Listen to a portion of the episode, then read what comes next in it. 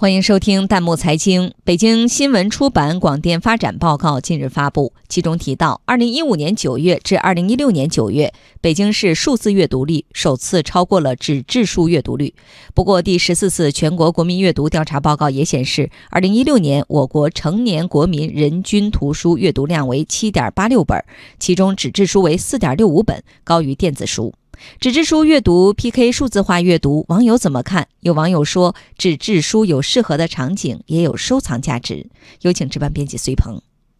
尽管数字化阅读势头迅猛，但现实中喜欢拿纸质书阅读的人也不在少数。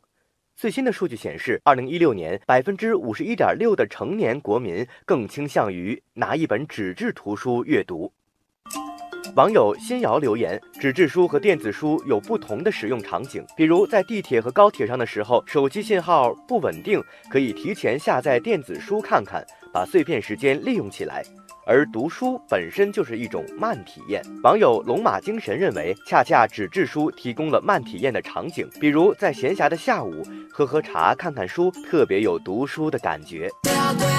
网友雪花的爱恋说：“一般更新较快的书，还有工具书、小说等，我会选择电子书。学习用书、经典作品，我喜欢买纸质书，这里面有一种仪式感，电子书是难以替代的。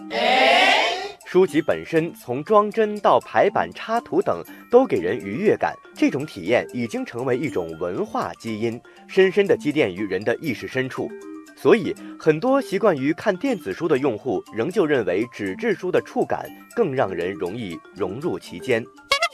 当然，纸质书还有另外的价值。网友心香满人间说，不少书店成了商场的文化标配，为商场带来了人气。在这些书店，不仅能看到品种丰富的图书，还能购买浓香的咖啡，充满创意的文创产品。这种体验也是电子书比不了的。网友阿涛说：“纸质书还有一道防线，就是收藏价值。试问，有多少电子书读者丢弃了家中的书橱呢？”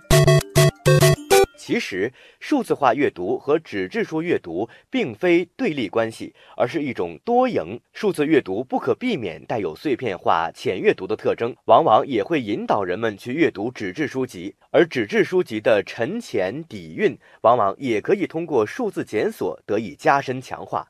所以才有人说，数字阅读持续火热，但纸质阅读也一直很暖。